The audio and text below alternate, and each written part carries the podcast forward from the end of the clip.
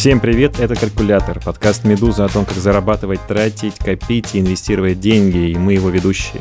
Наталья Грибуля, предприниматель и автор телеграм-канала о финансовой грамотности, это тоже считается. И Назар Щетинин, основатель IT-компании в сфере финансов и автор YouTube-блога «Вредный инвестор». Сегодня продолжаем говорить про инвестиции, и тема нашего эпизода посвящена дивидендам. Будем разбираться, что это такое, как выбирать дивидендные акции и как собрать из них портфель.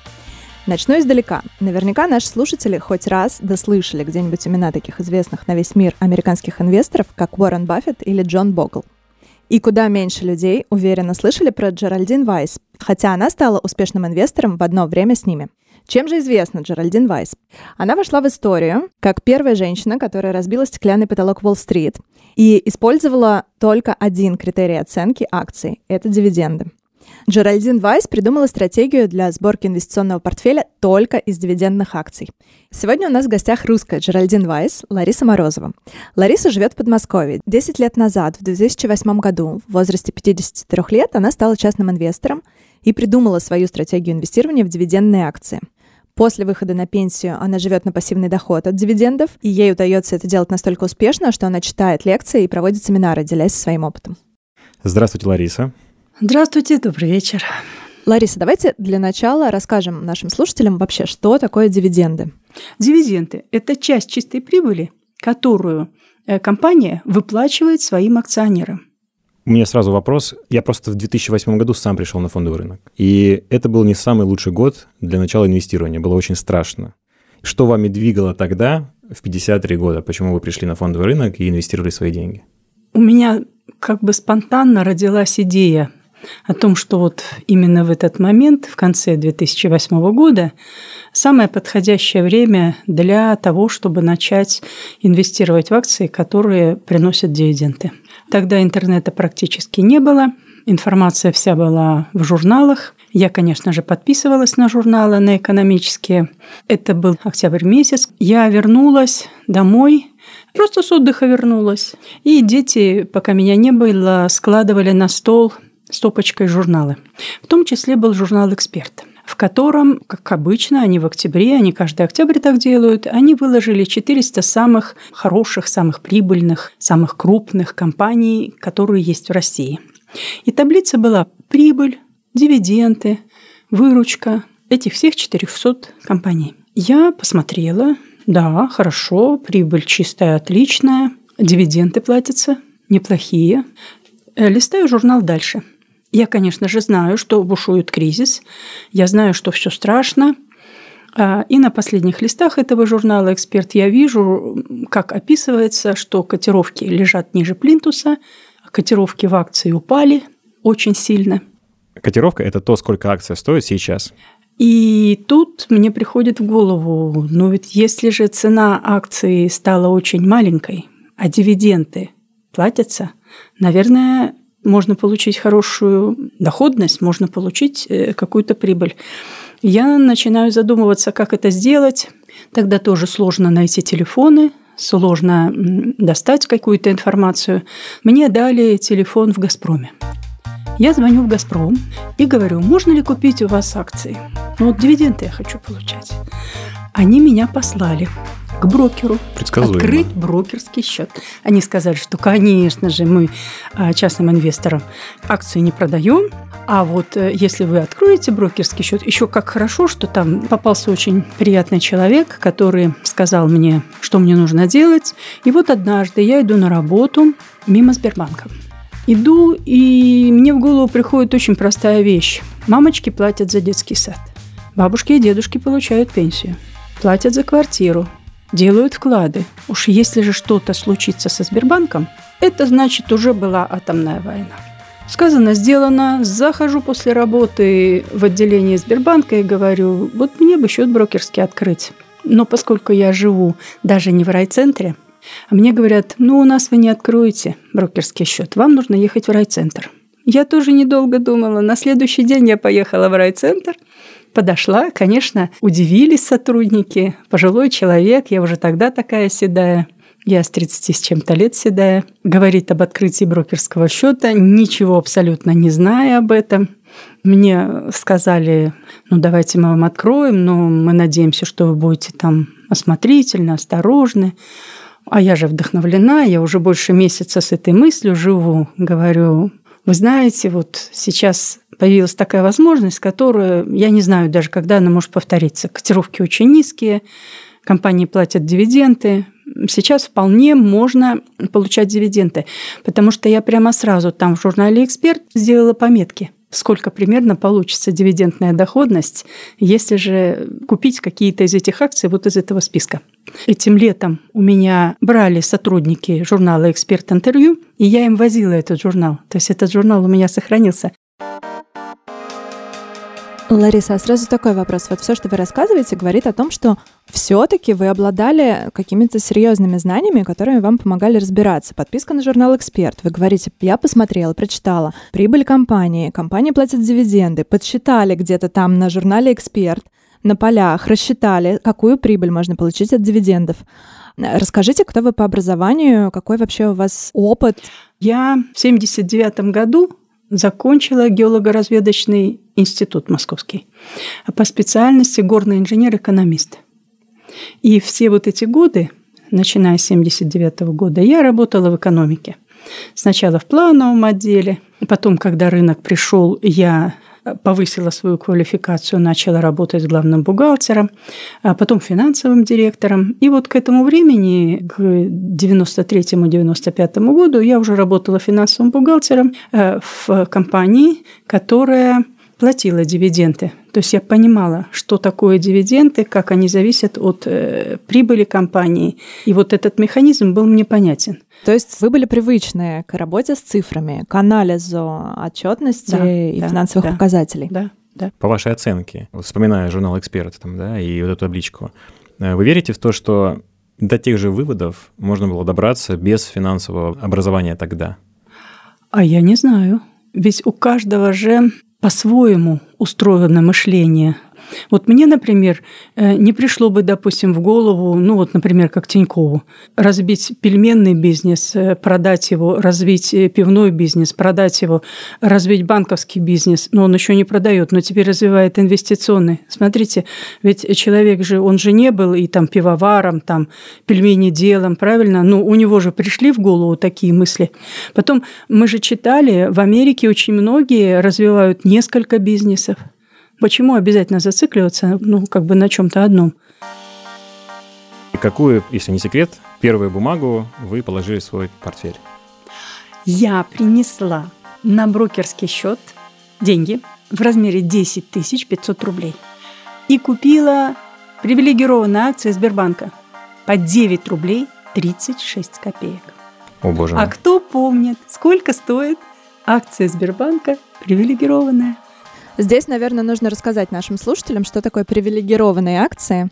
Ну вот согласно российского законодательства, акции бывают три типа. А, бывают акции привилегированные кумулятивные, по которым компания обязуется выплачивать дивиденды, но в том случае, если же дивиденды по каким-то причинам не были выплачены, она обязуется выплатить их в последующие временные периоды. Ну, например, там прибыли сейчас нет, но компания, если она выпустила кумулятивные привилегированные акции, она обязуется их выплатить тогда, когда э, будет возможность. И вот до того самого момента, пока э, полностью задолженность по вот этим привилегированным кумулятивным акциям не будет погашена, эти акции являются голосующими. То есть они приходят со собрания и голосуют по всем вопросам. А следующий тип акций – это просто привилегированные акции. Здесь ситуация такая, что а, совет директоров и акционеры могут принять решение выплачивать дивиденды. В этом случае привилегированные акции не будут голосующими. А вот если же не выплатить дивиденды, тогда они будут голосующими наравне с обыкновенными акциями. И третий тип, самый распространенный тип акций, это обыкновенные акции. А здесь у компании нет обязательств выплачивать, и в, в уставе не прописаны жесткие рамки по выплате дивидендов. Ну, то есть дивидендная политика остается на усмотрение компании? Да, да, да. Вы в 2008 году, как настоящий инвестор, увидели в кризисе возможность, точку роста, возможно. Однозначно. Однозначно. И... Я пришла на фондовый рынок именно за дивидендами. И мне кажется, что эта ниша вот получения дивидендов на российском фондовом рынке, она еще не является отработанным паром. То есть она наоборот сейчас вот расцветает. Хотя бы взять вот этот вот пример этого лета 2019 дивиденды э, по итогам 2018 года. Россия, по данным Bloomberg, заняла первое место по дивидендной доходности. Российский фондовый рынок – 8%. Следующий, кто за нами, это 5%. Это действительно так. Первое место по дивидендам, но при этом объем небольшой выплат. Да, то есть платят совсем немного компаний. Вот вы, естественно, являетесь экспертом в этом, понимаете, какие компании платят, какие нет. Может, вы расскажете, насколько сейчас просто легко попасть на компанию, которая реально дивиденды платит все-таки? Основное понимание дивидендного механизма российского фондового рынка у меня сложилось, ну, наверное, через год приблизительно. Когда я начала активно изучать, э, кто на российском фондовом рынке платит дивиденды. И постепенно я поняла, что основным двигателем дивидендным является желание мажоритарного акционера получать дивиденды. Если мажоритарному акционеру нужны деньги, нужны выплаты дивидендов, то дивиденды будут платиться. Прибыль чуть больше, прибыль чуть меньше, но дивиденды платятся. Допустим, компании с госучастием. Их дивиденды включены в бюджет – Российской Федерации, в частности. Если же это компании муниципальные, субфедеральные, то там эти дивиденды включены в бюджеты муниципальных, субфедеральных образований. Естественно, что будут настаивать на выплате дивидендов министерства и правительства, и кабинеты министров и так далее, Росимущество. Иначе будет плохо бюджету, да, просто. Вот просто, допустим, да, взять Башкортостан – если же Башкортостан лишится дивидендов Башнефти, это порядка 7 миллиардов. Образуется приличная дыра у них в бюджете. А там же зарплаты и медработников, и учителей заложены, какие-то социальные программы и так далее. Это просто немыслимое дело, если же Башнефть просто, допустим, откажется выплачивать дивиденды. То есть они нацелены на то, чтобы помочь компании зарабатывать чистую прибыль для того, чтобы она выплачивала дивиденды. Точно так же Алроса. Сейчас вот когда речь шла о приватизации Алросы, пакетов Алросы, Якутия сказала, мы не будем участвовать в этой приватизации. Нас устраивает. Дивиденды устраивают. Дивиденды, которые пополняют бюджет. Вот вы просто в разговоре за одну секунду достали из головы пример и цифру 7 миллиардов, да, и понимание того, как устроено отношения непростые там а, областей, да, и компаний. Как много времени нужно потратить для того, чтобы, во-первых, а, ну, дойти до этого понимания, и, б, чтобы поддерживать знания, вот, ну, поддерживать эти цифры в голове, как много вы тратите на аналитику для того, чтобы делать свой дивидендный портфель? Все всегда говорят, и я прекрасно сама знаю, что нужно учиться. Раз это новая область, то я должна была пополнить свои знания, из книг взять. Тогда видео не было совершенно таких вещей. То есть нужно было читать книги, учиться, осваивать, так сказать, новую специальность для меня. Ну, работа на фондовом рынке – это такая же работа, как и любая остальная, правда ведь? Конечно же, сразу же самый известный инвестор в мире – это Баффет – и э, тогда я прочитала интервью, которое просто вот запало у меня, э, стало для меня, можно сказать, путеводной звездой. Там, значит, журналист его спрашивает Баффета, что бы вы порекомендовали молодому начинающему инвестору, если бы вот он только что пришел э, на э, фондовый рынок Америки? Баффет отвечает, я бы порекомендовал ему изучить все компании, все компании, которые торгуются на американском фондовом рынке. А журналист э, спрашивает, как? Их же 27 тысяч. А Баффет отвечает, начните с буквы А. Я глянула примерно, сколько компаний торгуется на российском фондовом рынке. Это не 27 тысяч. Тогда это было всего лишь около 400. Сейчас это порядка 270-240. Э, то есть моя задача была гораздо более легкой. Вот именно вот в плане того, чтобы посмотреть все компании. И я начала составлять вот эту таблицу. И первые полгода, да, первые полгода, вот когда я пришла на фондовый рынок, я буквально, можно сказать, бежала на перегонки с рынком. Я изучала компании, я смотрела отчетности, я заполняла вот эти таблицы, считала дивидендные доходности относительно котировок и чистых прибылей и так далее, изучала уставы компаний – на предмет, каким образом там прописаны дивиденды по привилегированным акциям и так далее. Я потратила очень много времени. Но за это время, вот до лета 2009 года, я систематизировала, ну, более или менее систематизировала, я поняла, какая мне нужна таблица, я ее составила, и сейчас вот когда я а, рассказываю на вебинарах, вот школа Московской биржи «Красный циркуль», я так и называю этот вебинар «Начните с буквы А». Я даю эту таблицу, которую вот я составила. Да, я приложила большие усилия, много сил и времени, но там нет ничего такого инсайт или еще что-то. Нет, там все данные из открытого доступа. Просто все компании, которые торгуются, все э, чистые прибыли поквартально, какие дивиденды были выплачены. То есть вот база, база. Я заложила эту базу, и теперь мне просто поддерживать ее. Это, в принципе, не занимает такого огромного количества времени. А сейчас вообще стало все очень просто. Сейчас телеграм-каналы, допустим, совет директоров порекомендовал дивиденды, появляется новость, что, допустим, вот совет директоров «Магнита» объявляет дивиденды за 9 месяцев. Все, уже можно забираться к ним на сайт или же вот в сайты раскрытия информации обязательной и смотреть, что там, какие дивиденды, в какую дату будет закрытие реестра. Закрытие реестра – это день, в котором нужно находиться в акции, чтобы гарантированно получить дивидендный доход. Если вы, скажем, продали за день до этой даты, то вы уже не участвуете в получении дивидендов. Сейчас стало это все гораздо проще. Сейчас все элементарно. И я сама лично э, веду такой телеграм-канал, где для всех желающих выкладываю вот эту информацию. Называется «Дивиденды Форева». Сколько акций в вашем портфеле сейчас? Я правильно вообще понимаю, что ваш портфель весь полностью на 100% состоит из одних дивидендных акций? Нет, у меня в портфеле есть еще УФЗ. Это облигации федерального займа. Наступил такой момент буквально в прошлом году, то есть в 2018 году, когда ставки по вкладам, по депозитам стали ну немыслимо низкими. Они сейчас еще ниже.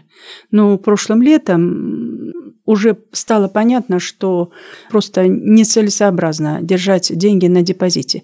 Естественно, у такого осторожного, консервативного человека, как я, я уже пенсионерка, возник вопрос, э, во что же вложить те деньги, которые были на депозитах, во что вложить для того, чтобы э, их не сохранить, но все-таки хотя бы иметь хотя бы какую-то доходность повыше, чем ту, которую предлагают банки.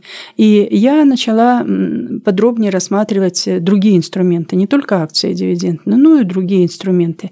И увидела, что есть инструмент, который, на мой взгляд, лучше, чем вклад. И по многим параметрам лучше. Я рассуждала так, очень просто – кто гарантирует выплаты по вкладу в размере 1,4 миллиона? Через АСВ и банк гарантирует государство. Но ведь есть же такой инструмент, который выпускает само государство. То есть оно само гарантирует возврат. Это облигации федерального займа. То есть надежность одинаковая, но фактически нет вот этих промежуточных, нет АСВ, нет банка. То есть ты просто покупаешь облигации федерального займа, да, покупаешь через брокера, но хранятся-то они не у брокера, а в НРД, в централизованном всероссийском депозитарии, который отвечает за то, чтобы сохранность ваших акций, облигаций и всех инструментов, которые вы купили, чтобы она была стопроцентной и гарантированной. А если же государство гарантирует по вкладу всего 1,4, то облигации вы можете их купить сколько хотите – Хоть на миллиард, хоть на 100 миллионов. Вот сколько у вас есть деньги, столько можно купить облигаций федерального займа. А доходности вот в тот момент, когда я начала искать облигации хорошие, а, можно было получить очень значительные. По облигациям платятся не проценты и не дивиденды, а платятся купоны. И можно было в начале сентября прошлого года э, купить с очень хорошей купонной доходностью облигаций федерального займа. И я набрала пакет. У меня получается по облигациям федерального займа двузначная купонная доходность. И, конечно же, я их держу. Два раза в год приходят купоны. Они не облагаются НДФЛ. Они приходят в чистом виде. Поступают мне на карточку. Я ими пользуюсь. Ну, если же кому-то не нужны, допустим, эти деньги, он может их реинвестировать, да. купить опять или облигации, или же акции дивидендные. Ну, можно точно так же и рассмотреть вопрос субфедеральных облигаций, можно рассмотреть вопрос корпоративных облигаций. То есть здесь тоже большое поле деятельности, доходности есть самые различные. И можно выбрать, конечно же, доходности выше, чем по вкладу в банке. Какое соотношение у вас дивидендных акций к облигациям в портфеле? Ну, я в тот момент не успела набрать значительную долю в портфель. У меня облигации, наверное, процентов 10-15. Я планирую наращивать. Но вы хотите нарастить, да, чтобы было да, больше да, облигаций? Да, да, да, да, угу. да, да. Остальные все это у меня, конечно же, дивидендные акции. А сколько у вас акций компаний в портфеле на сегодняшний день? Вы знаете, количество колеблется. В один год бывает там 35, другой год 47. Как часто вы совершаете сделки? У вас какая-то активная стратегия или вы раз в год к нему возвращаетесь и пересматриваете? Нет, я же постоянно слежу за новостями, за отчетностью компании. Если же я вижу, что какая-то компания показывает хорошую отчетность, то на поступившие дивиденды или купоны можно докупить для того, чтобы получить еще большее количество дивидендов.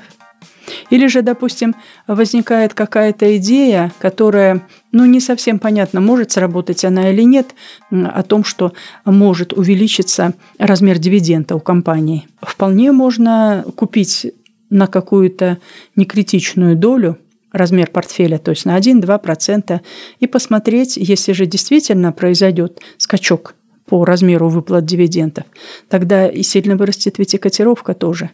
Акция окажется очень достойной. Так, то есть вы ну, еще и активно управляете портфелем. Вот сейчас уровень мо- моего изумления и восхищения пробивает потолок нашей студии и летит в небо. А скажите, сколько же времени вы тратите на то, чтобы читать новости, вот э, углубляться? Это же нужно постоянно следить за всем этим. Ну, уже база есть. Вот сначала тяжеловато, да, полгода, первые там, э, ну, может быть, год, скажем так. Сложновато. Это нужно просто как бы э, понять, чем занимается какая компания, что она делает, э, насколько она крупная. Я стараюсь не покупать акции компаний, которые малый и средний бизнес, которые торгуются на московской бирже. То есть важный для вас критерий – это чтобы компания была крупная? Да, да, да.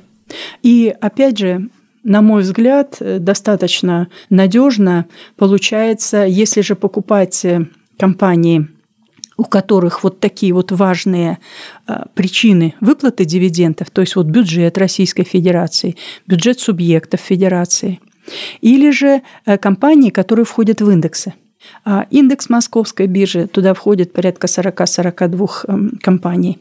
Индекс Московской биржи 10. Туда входят 10 компаний, которые по объемам торгов максимальные. И есть еще индекс э, так называемый blue chips, индекс э, голубых, голубых фишек. фишек. Угу. Я рассуждаю тоже просто.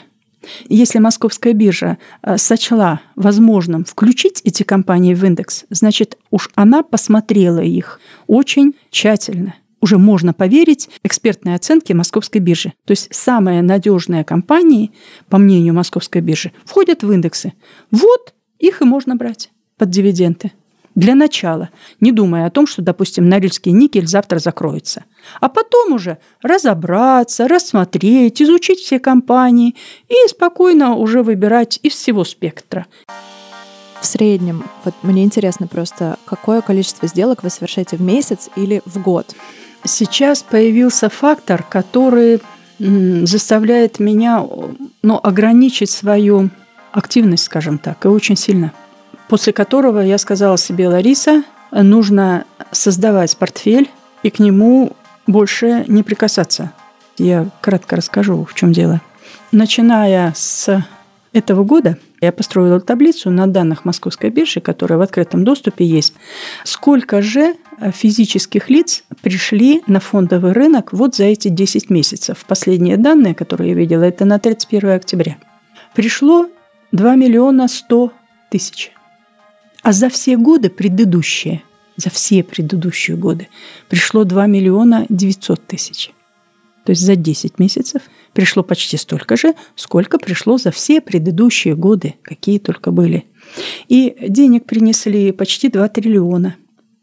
То есть я сейчас считаю, что нужно создавать э, такой портфель, или хотя бы часть портфеля, где нужно было бы собрать хорошие дивидендные акции, пока котировки не очень сильно выросли.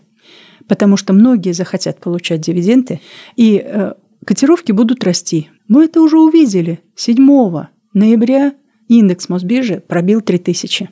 То есть деньги идут и зарубежные деньги идут на российский рынок, и российские деньги физических лиц идут на российский рынок. И я сейчас пытаюсь собрать пакеты самых хороших акций, чтобы зафиксировать котировку, потому что такие котировки могут остаться в прошлом. Ну вот, например, прошлым летом можно было по 120 э, рублей купить Сбербанк. Сейчас вы уже такой котировки не увидите. Текущее настроение мы поняли. А вот как было до, когда вы сколачивали свой капитал, если это можно так сказать, первые годы, как часто совершали операции тогда, там, не знаю, в 10, 11, 12 году? Ну, честно говоря, в те годы хотелось и получать хорошие дивиденды, и увеличивать портфель. Но это естественно. Но я тогда еще работала, у меня была зарплата, я добавляла денег из э, своих других источников, ну и кроме того, конечно, я ну, покупала и продавала акции. То есть там у меня была более активная торговля. Сколько Но... примерно в год? Сколько штук сделок? 10? Или в месяц? Может быть, 20, в месяц. да. Нет, больше. Больше? Раньше это было больше, да. Сотни, но не тысячи? Да, наверное, сотни все таки Окей.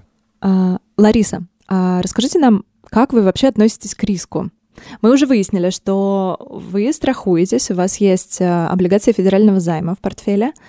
Расскажите про какие-то случаи, когда э, вам приходилось пересидеть там сильную просадку, например, вашего портфеля, или Просто поймите правильно, создается ощущение, что тут все шоколад и только мед. И приходи на рынок, покупай эти бумаги и получай огромные доходности. Двухзначные Должно доходности, да, на дивидендах. Где-то хоть какой-то да, ложка дегтя в этой истории. Есть, есть, конечно ну, же есть, конечно.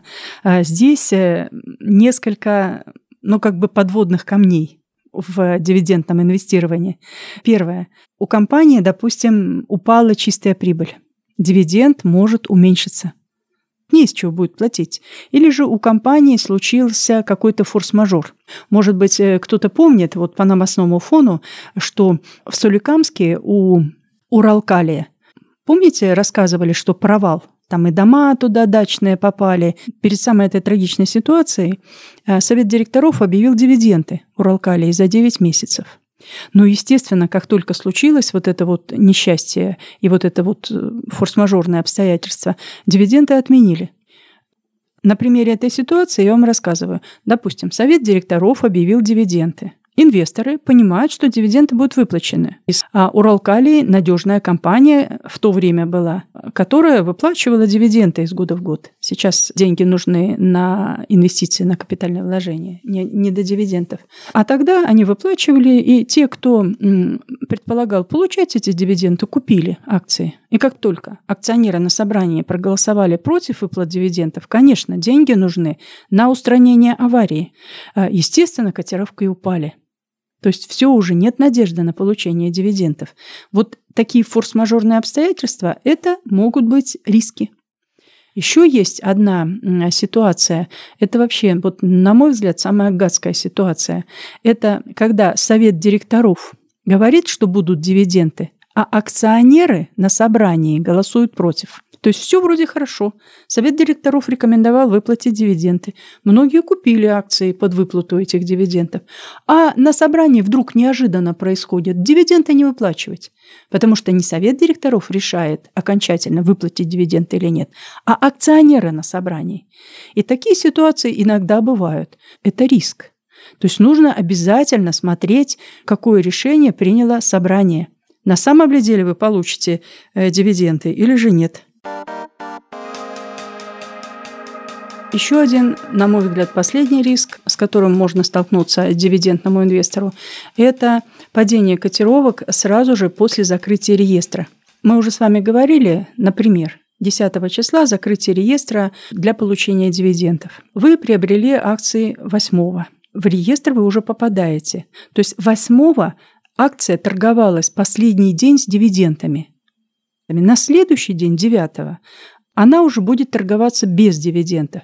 Это называется постдивидендный гэп. Эти постдивидендные гэпы бывают примерно на величину дивидендов чуть больше, чуть меньше, они закрываются в подавляющем большинстве случаев, но для того, чтобы котировка опять поднялась на тот уровень, э, как торгуется с дивидендами, должно пройти какое-то время. Для вот этих вот акций, которые в индексы входят, этот период времени очень часто бывает не таким большим. Но для некоторых акций иногда бывает такое, что тысяча дней даже проходит до того, что котировка опять поднимется на уровень, как она торговалась с дивидендами. Таких случаев не так много. Основной массив опять восстанавливает котировку достаточно быстро. Иногда бывает на следующий день, иногда бывает 3-4 дня, неделя, 10 дней. То есть я уже спокойно смотрю на эту ситуацию, потому что я долгосрочный инвестор, я формирую пакеты на долгие временные А долго для вас это сколько? Что для вас длинный временной горизонт? Там 5 лет, 10 лет?